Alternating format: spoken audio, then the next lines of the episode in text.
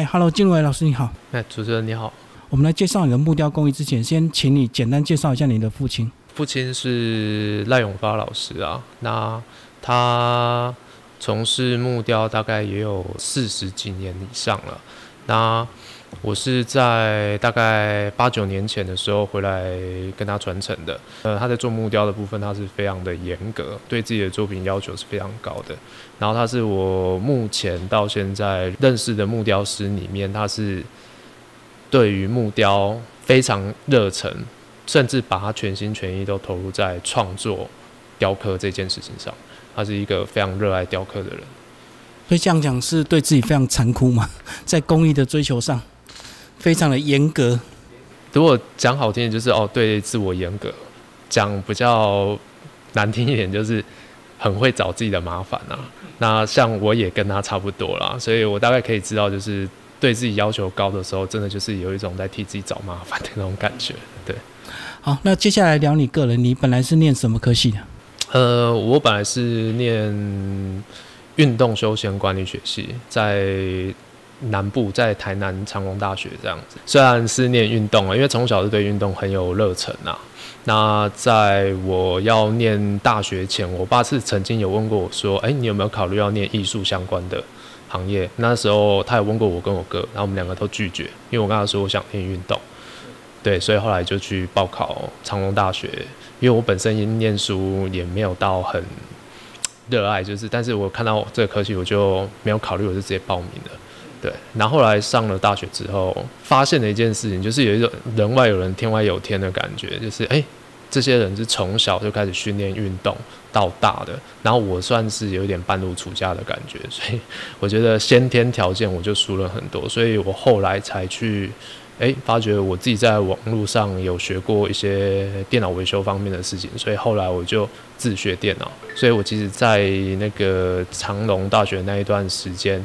几乎都是在从事电脑行方面的工作，这样。所以你的意思是，当你进入大学之后，你发现这个科系你有点追不上同学，就放弃了，就走电脑这方面。对，是我就放，我直接放弃，我是直接果断的。我大一上去进宿舍，看到这些同学，我就果断的我要转行。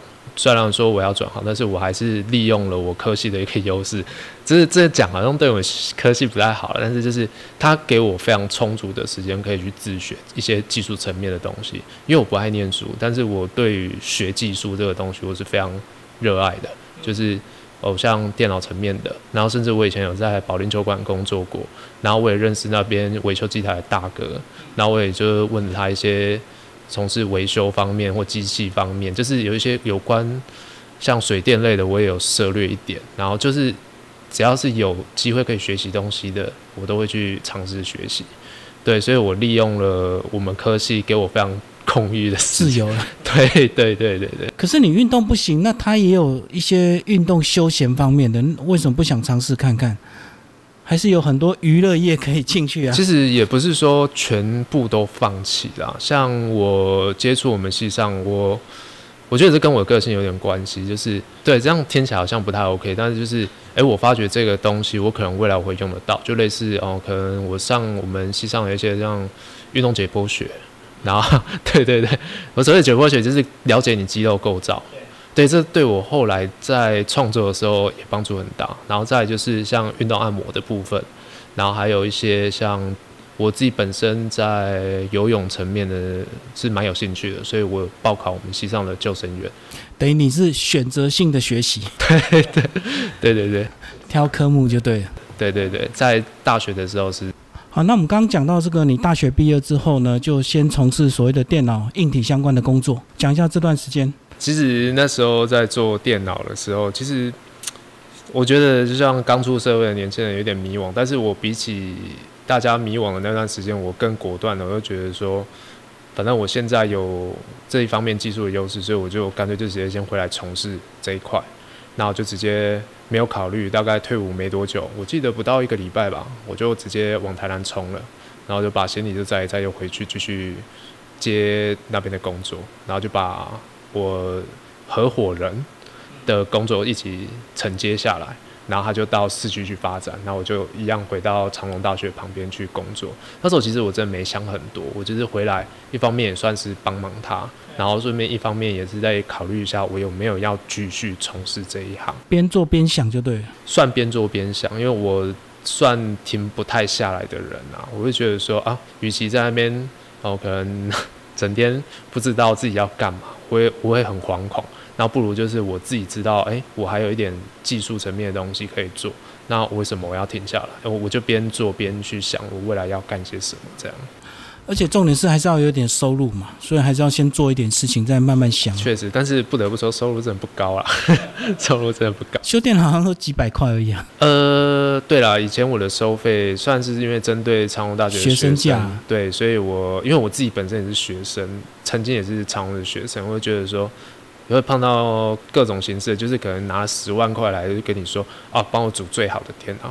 也有这种，可能也有那一种拿来，哎，你们这边有没有一些二手的东西，然后可以拼装的，对，要拼装的，然后可不可以帮我？因为我没什么钱这样子，所以我基本上比较穷学生还是比较多啦，所以可以的话，我也是尽可能的去帮那些学生，所以帮帮帮帮到最后，我就发现我好像没有赚到什么钱，帮到自己也很穷，对，帮到自己好像也没赚什么钱。好，那最后呢，就是两年后这个回来三亿的，中间其实有碰到一些过程啊，就是算我的房东了。然后还有我的身边的同学，他们其实都有在一些报道上、媒体甚至新闻上，哎，我可能有看到我爸。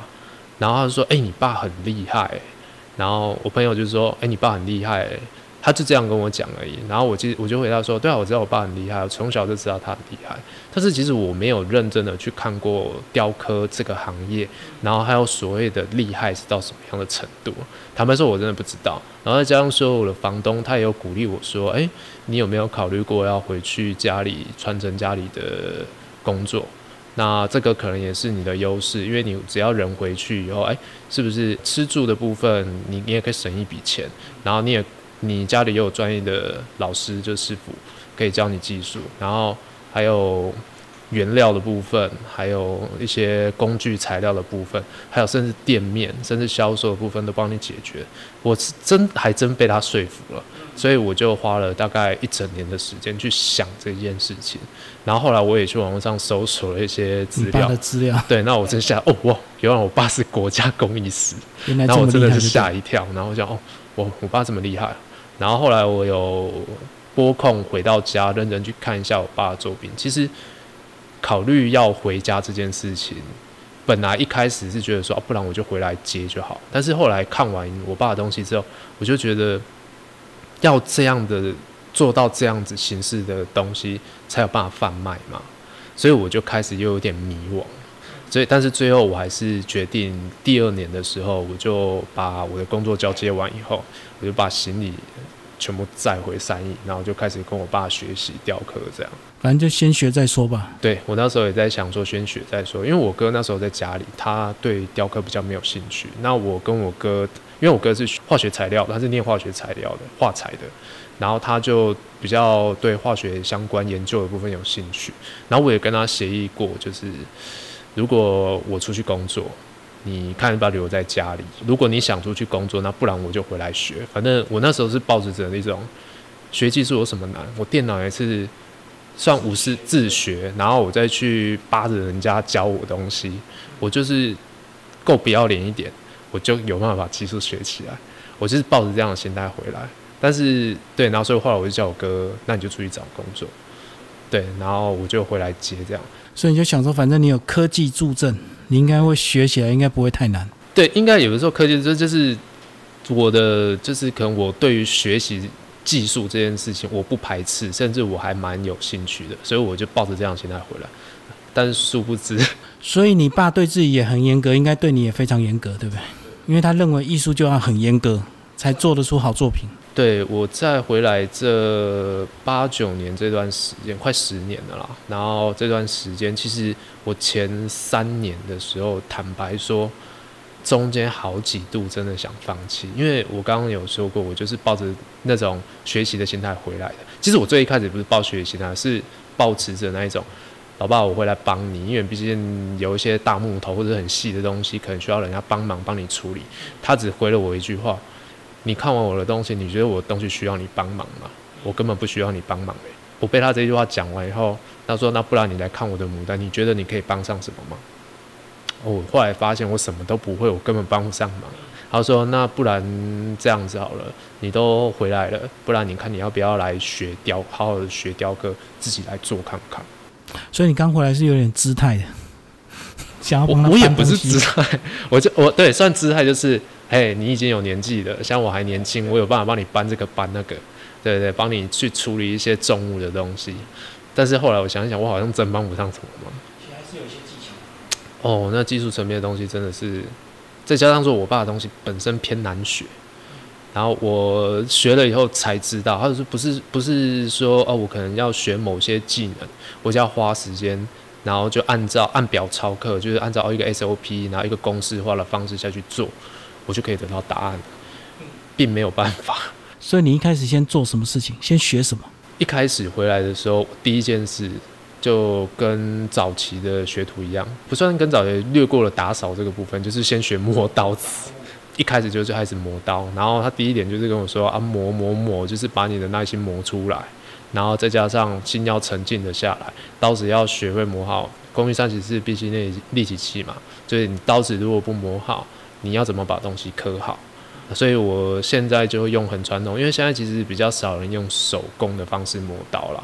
用手工方式磨刀，通常都有哦对刀子的一些执着。但我们家比较特别，我们家是因为我们的刀具已经买不到了，是早期的师傅，像我爸二三十年前他诶三四十年前留下来的刀，然后现在那个师傅已经没有在打刀了，然后所以。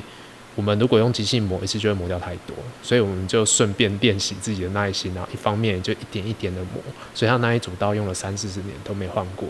哦，机器会磨太快，对，会磨太快，嗯，太伤了就对对对对，所以我到现在还是用手工磨刀比较多。其实那时候我有跟他抱怨很多事情，因为一开始是练习磨刀，磨刀完以后他就开始，既然不是叫我拿刀子，他是叫我拿铅笔。你就觉得学太慢就对了。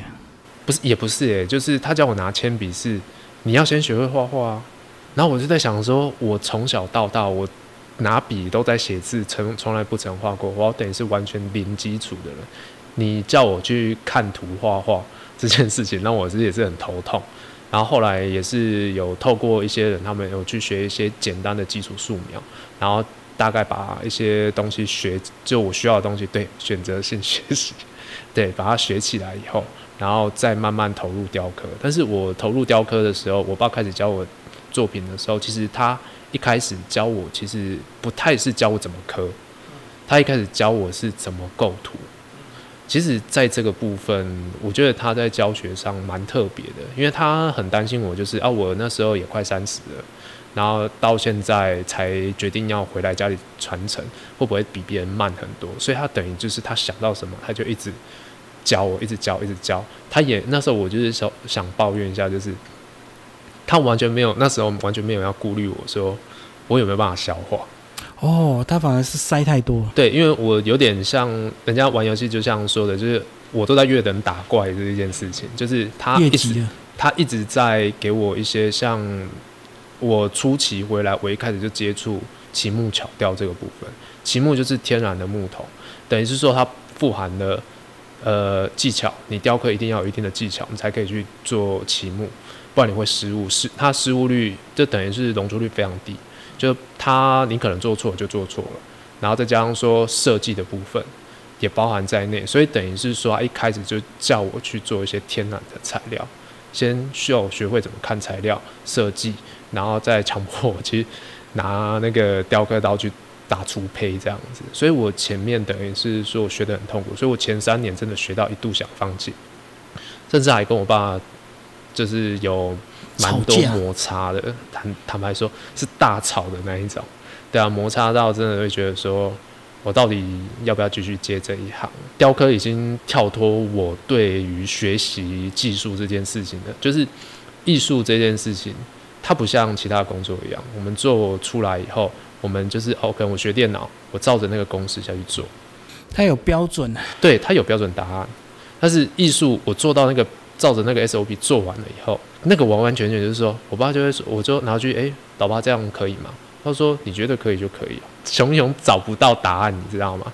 就变成说答案变成说由我自己作者自己本身来决定这件事情。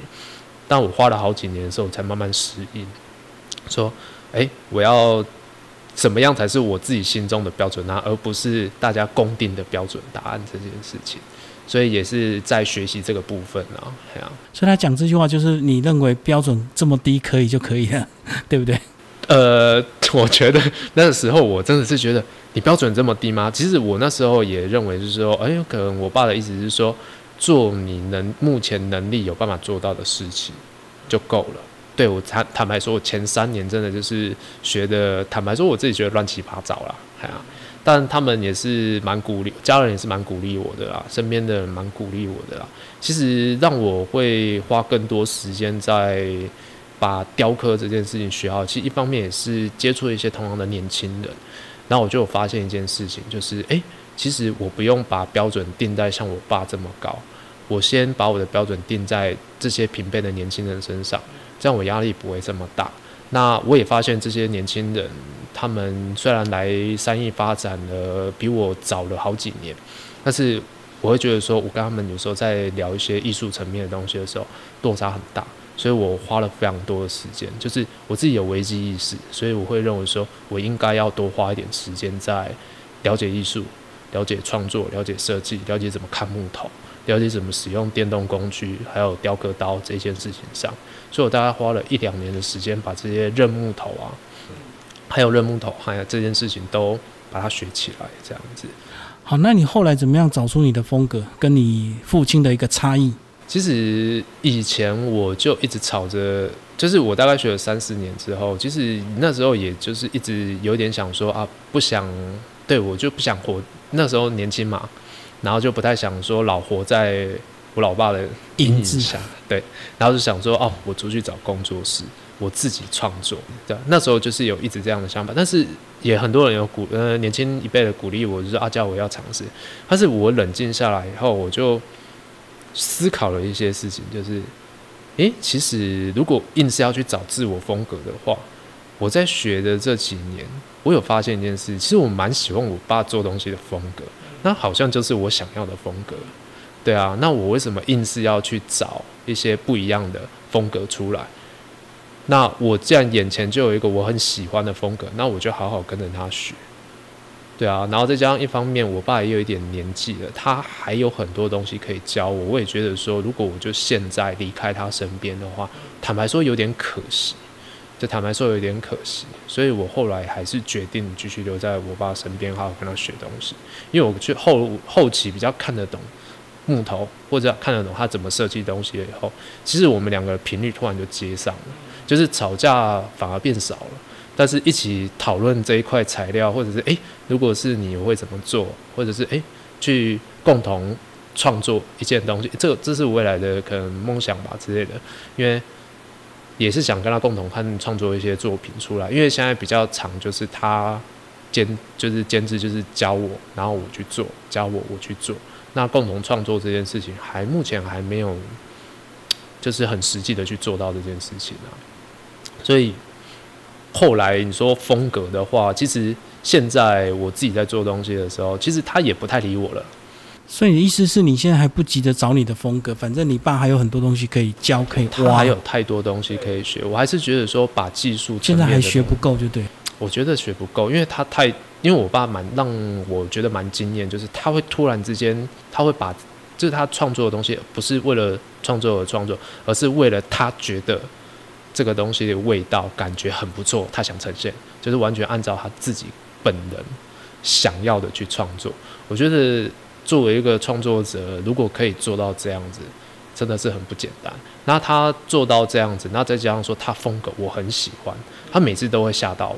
我讲真的，你怎么会有这个奇怪的想法？你怎么老会有这种奇怪的做法？他说没有啊，你就想到，然后你就要付诸行动啊。